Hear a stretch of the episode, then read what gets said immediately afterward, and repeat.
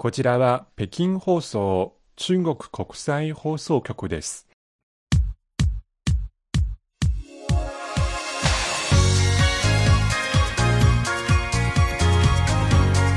皆さんこんばんは。ハイウェイ北京中国情報ラジオ火曜日ご案内の大正円です。こんばんは、西宝です。8月最後の日となってしまいました。はい。えー中国では明日9月1日は新学年の始まる日です。はい。今年も北京では大変な騒ぎになってますね。教育改革になるのかしら。はい、えーこちら北京では、この新学期から小中学校の校長、教師が交代で区内の他の小中学校で仕事をするという制度が始まります。まあ、つまりもう入れ替わりをすると。そういうのはなぜ行われるんですか？はい、その背景にはいろんな、まあ、理由がありますね。はい。まず一つ、あの、不動産の問題がありますね。不動産？はい、えーこちら北京だけではなくて大都会とか都市部に共通する問題かもしれませんがええあの進学率の高い学校の周辺の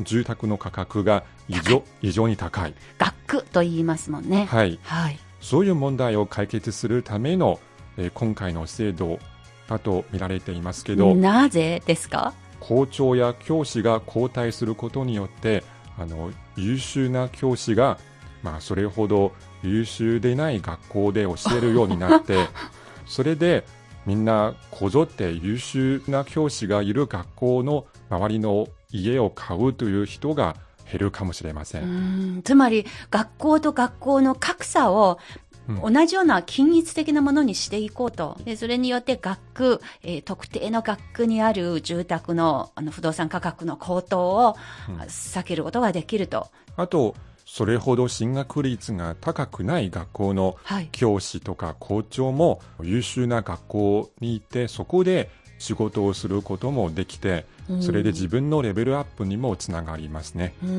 ですのでこの新しい制度によって教師校長そして児童生徒のみんながレベルアップするんじゃないかと期待されています、うん。まあ、つまりその交流、まあ、言ってみればその同じ区内で留学させるというか、はい。そうやって交流することによってみんなで一緒にあの底上げをしてレベルアップしましょうとはい。すごく発想としてはいいことですけれども、は多分現実的に例えば通勤の時間が長くなったりとか、うん。まあいろいろあるかと思いますが、い。そのためにまずテストからですかそうですね。その思考エリアを決めて始めるようですね。はい、北京にはいくつかの区があってあの今回まず東城区で試験的に行うことになっています。一番市街地にある区の一つですね。はい、えーちなみにこの東城区は広さ42平方キロ。うん。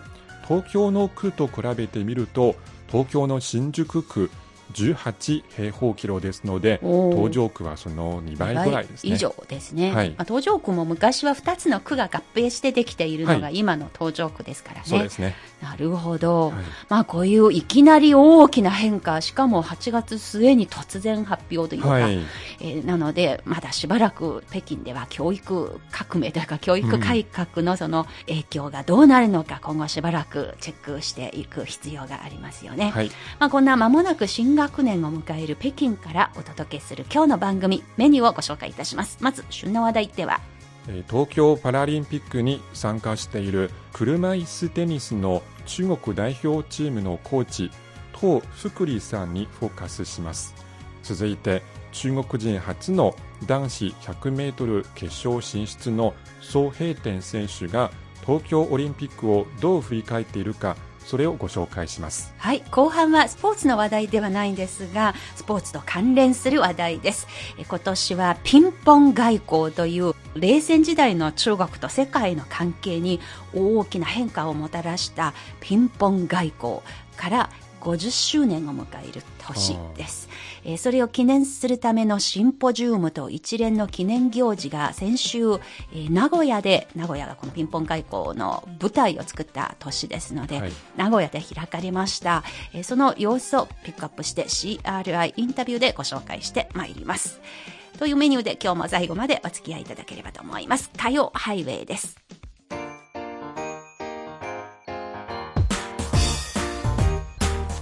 聞きの放送は北京放送中国国際放送局です。ハイウェイ北京中国情報ラジオ。ここから旬な話題ですが、今日はまず東京で開催中の東京パラリンピック関連の車椅子テニス中国代表のヘッドコーチを務める東福利さんのお話ご紹介します。はい、えーまず東福利さん。東は草冠に重要の重と書きます。はい。福利は福利厚生の福利です。ねえ、素敵な名前。はいはい。えーこの東さんは中国の河北省東山市の生まれです。はい1976年に起きた東山大地震で右足を失いました。はい。それは7歳の時でした。はい。1992年、偶然、河北省が車椅子テニスの選手の選考を行っていることを聞きました。はい。小さい時から運動が好きな父さんは選考に参加してみると身体能力やラケットを振る姿勢ボールを打つ時の反応の速さなどが認められて見事に選ばれました、はい。えーそして省の代表チームに入って1年後に国家代表に選ばれましたうん、ナショナルチームの選手になったんですね。そうですね。そして、えー1994年、フェスピック、えーつまり極東南太平洋身体障害者スポーツ大会が行われました。はい。それはアジアパラ競技大会の前身です。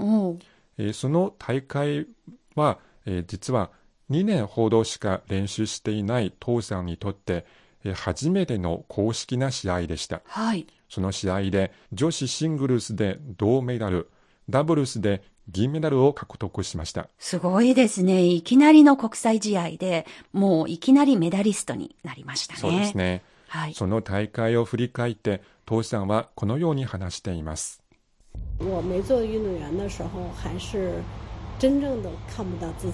地震で右足を失った自分は、自分自身の長所は何もないものだと思いました。でも、その大会に出場することで良い成績も取れ、私にも実は輝くところがあるということに初めて気づきました。以前は自分自身の取り柄がわからなかったんですが、自分にも優れたことがある点に気づいたとき、つまり自分自身を愛するようになったときに、これは私にとって一番忘れられない瞬間でした。以前よりもより良い自分がいるということを知った時の嬉しさ、今も忘れられません。まあどういうふうにやっぱり新商者になったことでものすごくショックを受けて、うんはいそのダメージからなかなか歩き出せないという時期がありましたが、はい。まあ、車椅子テニスが一つのきっかけで、失った自分をもう一回取り戻すことができたと。そして、それによって自分の人生は、まあ本当はこんな風にもっと豊かになれるという自信が持てたこと。これは多分父さんだけではなくて、いろんなそのパラリンピックの選手たちにとって共通しているはい経験かもしれないですね。そうですね。まあ、そんな中、パラリンピックで、まあ、選手として出場して、父さんは様々な業績を獲得したようですね。そうですね。あの、父さんはまず、中国の全国スポーツ大会、これは日本の国体にあたる大会ですが、はい。4回優勝しました。すごい。はい、その後、2004年、アテネパラリンピックで女子シングルスのベスト16に入りました。そして2008年の北京パラリンピック女子シングルスでは中国人選手として初のベスト8入りを果たしました。はい。ぐんぐん上昇しましたね。はい、ベスト8に入ってえー最終的には5位でした。はい。北京パラリンピックでのプレーについて、父さんはこのように振り返りました。可能像别人说的，就没有拿到奥运金牌，但是。北京オリンピックではまあ、メダリストにはなれなかったので、完璧ではないと思われるかもしれません。しかし、私にとっては決してそんなことはありません。とにかくベストを尽くしました。私は、その経験から成功というものは、結果で測れるものじゃないということが分かりました。自分自身としてはよく頑張ったので、私は自分のプレーに満足しています。えー、どういうことで、父さんは地元で開催されたパラリンピックでメダル獲得は至らなかったんですが、はい決してそれで結果が全てじゃないという考えをしていますね。はい。まあそうした中で、今回東京パラリンピックは4回目のオリンピックとなるようですが、その後選手としての父さんは引退しましたけれども、コーチになられたんですね。はい。えー、父さんは2011年42歳の時に引退しました。はい。その後、車椅子テニスのコーチになりました。まず野，河。北省のチーム、そして中国代表チームのコーチになりました。はい。2016年のリオデジャネイロパラリンピックで、教え子が女子シングルスで5位でした。これは父さんの最高の成績と並ぶ成績でした。もう、やっぱり自分の教えた、指導した選手が自分よりもさらに上に行くというのが多分コーチとしては望んでいることと思いますね。はい。はい。そして父さんは、えーコーチをやる自分と選手時代の自分とを比較してみました。選手だった頃はとにかくプレーに専念しました。どんな困難があっても目標に向かってとにかく一生懸命頑張ることでした。しかしコーチになってからは自分で頑張るよりも自分の考え、感じたこと、理想というものを選手たちにうまく伝えるように努力しなければいけません。ですので一生懸命に勉強すること、どんどん自分が修行しなければいけないプロセスだと思っています。まあ、どういうふうに、選手としての心構えと、コーチとしての心構え、違いがあると、はい。そういうことを気づいて、そして、まあ、今度は良いコーチになれるよう一生懸命勉強しているということですね。はい。ええそして父さんは、はいえーコーチをやる中で、普段の指導法の一つとして、選手を励ますことをとても大切にしています。はい。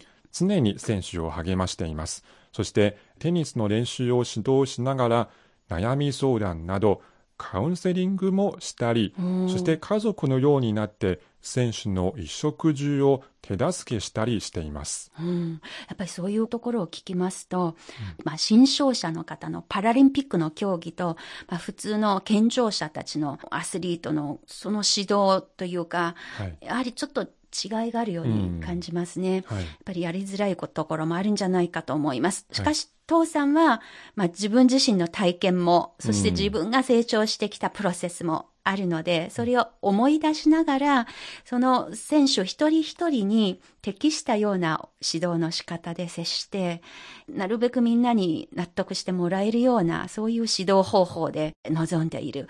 そういうところに非常に印象に残りました。あの、北京オリンピックが終わった後に、一度だけ私、東山の方をお邪魔しまして、で、東山が普段指導しているコートにお邪魔したことがあるんですね。東山ご自身は普通に義足をつけて、はい。立ってテニスもできる。はい。だけど、そのスピードだったとか、出すにはやっぱりその車椅子のスピードとかがありますので、まあ、どちらもできるんですが、それぞれの違いがありまして、普通の健常者にもテニスの指導をはい。しているということですが、非常にやっぱり、まあ、満ち足りているような心の持ち方、そういうとても魅力的な方、えーそういう印象を受けていますね。はい。えー今、東京で5人の選手を率いて、5人の中に女子が4人、はい。そして男子が1人と、えーそうですね。この放送をオンエアした時にも、えーまあ、日本の国枝選手も含めてですね、えー中国人選手、日本人選手同士の対決もすでに行っているんじゃないかと思います。はい録音の時まだそういう情報伝わってないんですけれども、まあ、どちらの国の代表にしても、やっぱり、こういう大変な中で開かれているパラリンピックで、もう自分のベストを目指して頑張ってもらいたいなと思っていますね。はい。はい。今回ちなみに、当福利コーチが率いる中国代表に目標があるようですね。はい。車椅子テニスという競技で中国初のメダル獲得を目標としているそうです。はい。ぜひ頑張ってほしいです。じゃあよ、じゃあよ。はいパラリンピック開催中の北京からお届けする火曜ハイウェイ。続いてご紹介するこちらのトピックスは中国の英字新聞チャイナデイリーが日本語で刊行する月刊新聞チャイナウォッチ8月号の記事を参考にしています。チャイナウォッチはチャイナデイリーと毎日新聞社が提携して毎日新聞社により首都圏の購読者を対象に配布協力を行っているものです。こちらですね、中国人初の男子100メートル決勝進出の宋平天選手。彼は閉幕したばかりの東京オリンピックをどう振り返るのかということで、引き続き西宝アナに、えー、紹介お願いいたします。まず、宋平天選手の年、職業からお願いします。はい、えー、まず、宋選手、今年32歳です。はい。実は本職は大学の教師です。すごいですね。そう先生ですね。新学年で忙しくなっているということで。そうですね。はい。あの、蘇さんは中国南部広東省中山市の出身です。はい。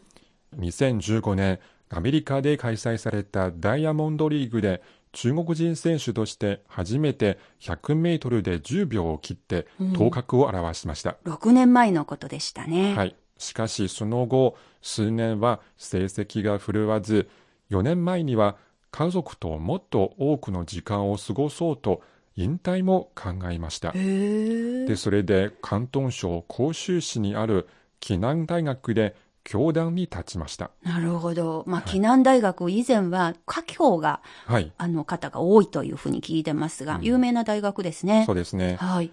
でも、それでも最後にもう一度オリンピックへ出場する夢を捨てきれなかった蘇さんですので、はい、2018年アジア記録に並ぶ9秒91を2回も出して、それで東京オリンピックでの活躍が期待されました。なるほど。やっぱり踏ん張りましたね。はい。はい、でもその後も、やはり怪我とか、それから2019年の世界選手権ドーハ大会の男子100メートルで決勝に残れなかったことなど、まあ、迷いが出た時期もありました。はい。でも、今年6月に行われた中国のオリンピック代表選考会で9秒98を出して見事復活を果たしましたやっぱり人間ですので体にコンディションに波があるということですがそれをうまく乗り越えて東京のステージに立ったわけですね。はいさて、8月1日が準決勝でした。その時、蘇さんがものすごいいい成績出したようですね。そうですね。東京オリンピック男子100メートルの準決勝で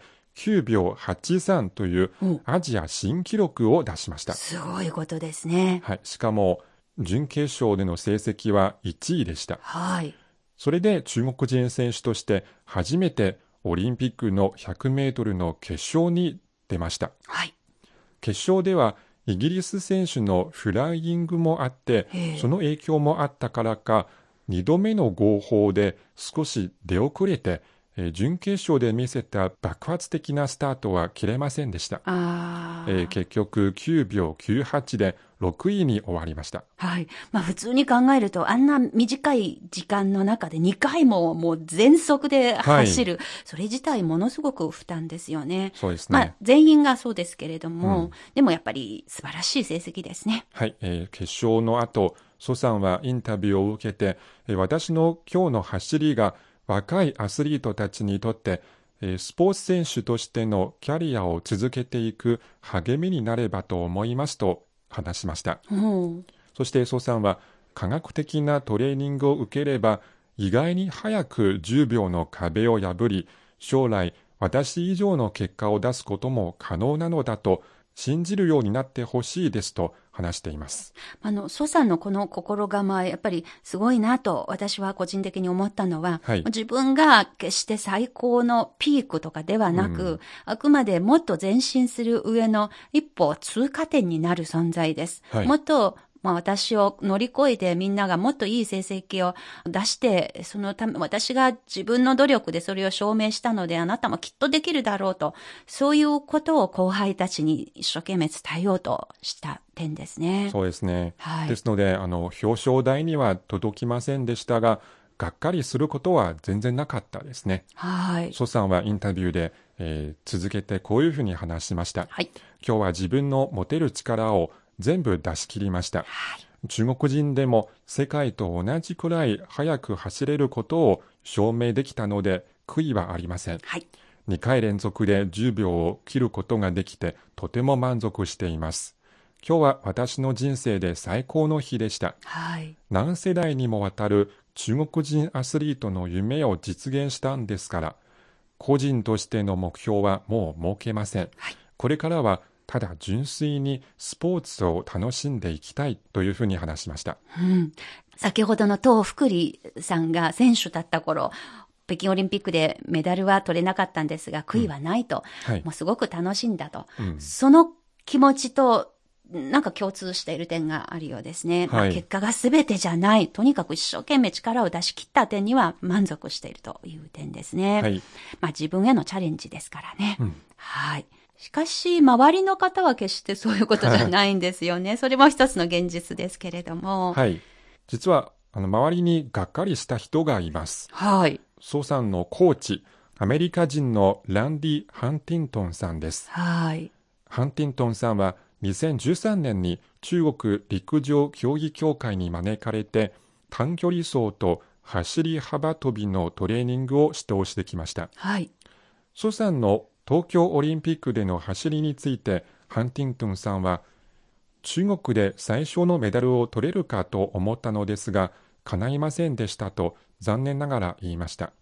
でも、ハンティントンさんは、準決勝から決勝まで2時間という短い時間しかない中で、蘇さんがメダルを獲得するには負担が大きすぎたと考えています。うん。これはかなりの部分で私の責任ですと述べています。えええーこうしたレースの直後にまた同じようなレースに出て同じぐらい速く走れるように彼を鍛えてきませんでしたからと、えーハンティントンさんは指導の足りなさを反省しました。これもすごいプロですね。はい。決してそんなことはないんじゃないと、まあ素人としてそういうふうに思うんですけれども、やっぱりうん指導者としてどこが不足だったのか、まあ冷静に反省をしていたと。はいまあすごい方ですね。はい。そしてその上でハンティントンさんは、今では、ソさんはアフリカ系以外、あるいはアフリカ系の血縁以外のアスリートとしては史上最速となりました。これは信じがたい快挙です。これをきっかけに、アジアの様々な国のアスリートは、自分も総平点になれるのだと理解するようになるでしょうと話しました。反省しながら、まあしかしいい点もあるよと、はい。その、その点も踏まえて感想を述べていたのですね。うん。まあ、オリンピックは終わりました。これからスポーツをまあ楽しむためのものという、まあ、つまりその目標から解放されるんですけれども、うん。蘇さんは例えば今回のオリンピック、例えば、あの、うん。これまで歩んできた道についてどのように振り返りますか？はい、実は蘇さんはインタビューで、えー2004年アテネオリンピックの110メートルハードルで優勝した中国の劉翔選手を絶賛しました。おやはり自分にとって劉翔選手の影響が大きいと話しています。ええ、劉翔はまさに中国人アスリートの勇気の源です。もし彼がいなかったら、私たちはオリンピックで決勝に残ることやメダルを取ることなど考えもしなかったことでしょうと、蘇さんは話していました。蘇さんはやっぱり、劉翔さんの後ろ姿を見て、見て自分が育ったので、はい。私の後ろ姿もぜひ他の人を見てもらって、い私をさらに乗り越えてほしいと、そういう気持ちが強いようですね。そうですね。ですので、蘇さんもきっと彼が劉翔を見ているように、今、蘇さんの走りを見ている若いアスリートたちの憧れ、励ましになっていると思いますね。はい。ですので、これからの中国の陸上、そして日本を含むアジアの陸上を、えー期待したいと思います。はい。大いに期待できるものじゃないかと思います。はい。まあそういう試合以外のところにある人間の物語というのが、これはやっぱりスポーツの魅力の一つでもあるのですそうね。ですね。今週の旬な話題でした。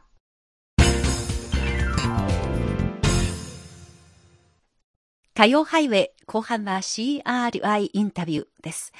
今週と来週は、ある今年で50周年を迎えた歴史的な大事件を記念するための特別企画です。時は1971年3月。場所は日本の名古屋。その歴史的な出来事とは、名古屋で開かれる第31回世界卓球選手権大会に中国代表チームが招かれて参加したことでした。後に中米の和解、そして中日国交正常化など一連の大きな出来事のきっかけとなったこの出来事は、後にピンポン外交として呼ばれています。先週の水曜日、当時の大会の会場だった愛知県体育館で市民たちが参加する卓球の交流試合が開かれました。そして翌日、温故知新、ピンポン外交が導く未来と題して、ピンポン外交の歴史的な意義を振り返るシンポジウムが開かれました。このシンポジウムには、リモートでの参加も含めておよそ300人の出席を引きつけました。今週と来週、このコーナーでは2回に分けてシンポジウムの内容を音声でご案内いたします。半世紀前に何が起き、そこから何を学び、それが今の世界情勢に置かれている中国と日本にとってどのようなことが参考になるのか、これをめぐってリスナーの皆さんと一緒に考えることができればと思います。それでは、まずはここからは、生き商人たちの話です。当時、万難を押し切って中国の参加を招くと決意した方は、当時の日本卓球協会の会長で、愛知工業大学の総長であった後藤浩二先生でした。シンポジウムでは、後藤会長の秘書を務め、1971年の年初、後藤会長と共に北京に赴いた小田祐介さんが当時のことを振り返りました。小田さんです。後藤先生は、地元名古屋で開催される世界卓球選手権大会を世界一の大会にしたいという強い思いがあり、そのためには最強の中国チームを招くことが不可欠と考えておりました。さらには自身も兵役で中国に赴い向いた体験から中国人民に対し筆舌に尽くしがたいご苦労をかけた。中国のために何らかの形で尽力をしたいという熱い気持ちをお持ちでした。小田さんの話によりますと、当時訪中にあたりまして解決しなければならない二つの問題がありました。一つはアジア卓球連盟から台湾を除名すること。もう一つは中国が掲げる政治三原則を飲むことでした。中国が提起した政治三原則とは、すなわち中国を敵視する政策を取らない。二つの中国を作り出す陰謀に加わらない。そして、中日両国の関係正常化を妨げないという三つの内容でした。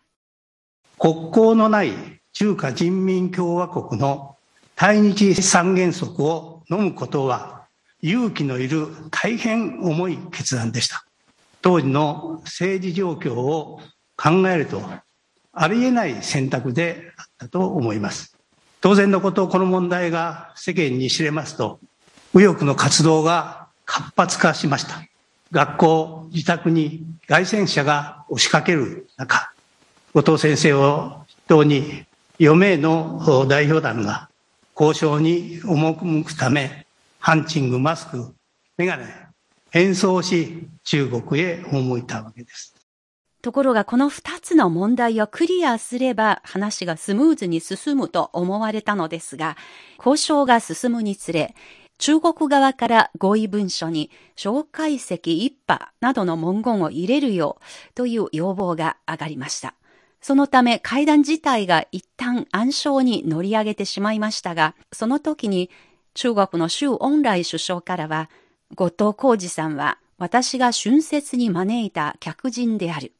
政治三原則を飲んでいただければ十分だと担当者を諭して、これでようやく話がまとまったというハプニングもあったそうです。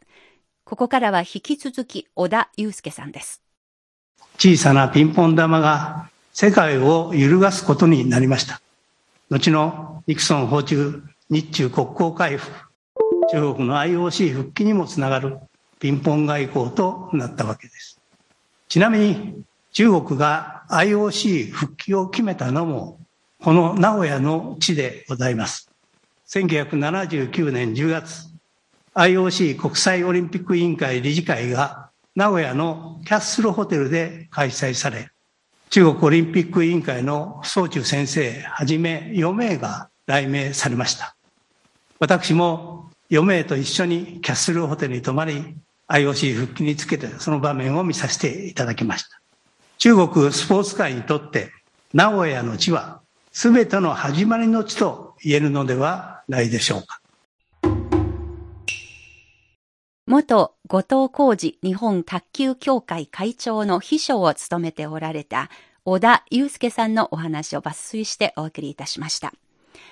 名古屋はスポーツの視点からも中国とこんなにも深いつながりがある場所だということを改めて知ることができました。心から敬意と感謝を表します。ところで、この日のシンポジウムには1971年の世界卓球選手権に出場し、しかも団体で金メダルを獲得した日本代表の選手もお二方出席しました。まずは、中京大学名誉教授で東海学生卓球連盟会長の竹内敏子さんです。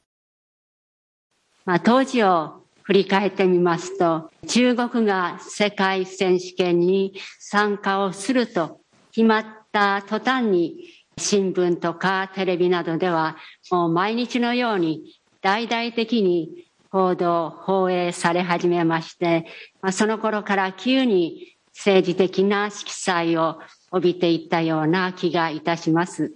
えー、私は選手でしたので、まあ、大会が近づくにつれて勝たなければいけないという大きなプレッシャーに押しつぶされそうになってしまいまして、その重圧から逃れるために朝から晩まで夜中の1時、2時過ぎまで練習をやったことがあります。大会が始まりまして、4月の1日に女子団体決勝、中国と日本との対戦になりました。大接戦だったんですけれども、なんとか日本が3対1で、まあ、優勝することはできたんですけれども、まあ、それにしても、あの時の中国選手の態度、非常に立派であったと思います。常に平然と堂々とされていて、風格さえ感じられました。閉会式の後、ホテルの庭先で中国選手の皆さん方と桜桜とか上を向いて歩こうとか一緒に合唱してとても和やかな雰囲気の中でお別れをしたことを覚えております。で、私はピンポン外交の現場を体験しまして、民間交流、スポーツ交流の大切さ、重要性というものを改めて感じることができました。竹内敏子さんのお話でした。竹内さんのお話からは、試合に向けて当時の緊張した雰囲気がとてもよく伝わりました。続いては、杉本康子さん、元日本代表で、元愛知工業大学卓球コーチです。1971年の名古屋での世界大会は、私にとって生涯忘れられない大会です。一つは、中国参加に反対する人たちの妨害です。後藤先生が中国から帰られてから学校の周辺は一変しました学長室と女子寮が道一つ隔てて近かったためにすぐ目の前に街宣車が並び発煙筒を焚き中国国旗を焼きそして後藤浩二出てこいと拡声機で叫び続け今まで経験したことのないようなことばかりが目の前で起きていました。中国が参加するということはこんなにも大変なことなのか果たして大会を無事に開くことができるのか先生の身は大丈夫なのかと不安ばかりの2ヶ月間でした。そして試合会場である愛知県体育館もスポーツの大会とは思えないおびただしい数の警察官とお堀の外には凱旋者という異様な雰囲気が雰囲気に包まれていました。こんな困難な中を閉会式での両手を高々と上げ満面の笑みで感謝に応える後藤先生の姿を私は生涯忘れることはあります。私にとってのピンポン外交はあの先生の姿です。そして2つ目は団体の優勝です。その後中国と中国の選手と漢字を用いて交流しお互いの名前を中国語日本語で呼び合い中国選手をとても身近に感じスポーツに国境がないことを改めて痛感しました。ま今こそ国同士の摩擦をスポーツを通して少しでも和らげていくことができればと心から願っています CRI インタビュー卓球元日本代表の杉本康子さんのお話でした。杉本さんはお話の時にも後藤浩二先生のお話となると涙ぐんでいたその声がこのインターネットを通して聞いてもよく伝わりました。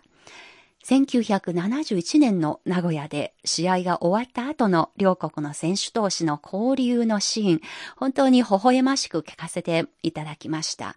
スポーツは競い合いだけではなく、何と言っても距離を縮め、友情の絆を深めることができるもの。えー、そういうふうにおっしゃった杉本さんのお話に本当に賛同いたします。ピンポン外交から50年過ぎました。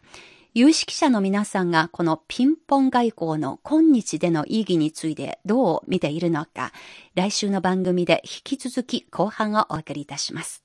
今週の CRI インタビューでした。ハイウェイ北京お楽しみいただけているでしょうか？今日ここまでのご案内は私、大正円と西宝でした。それでは皆さん、また来週。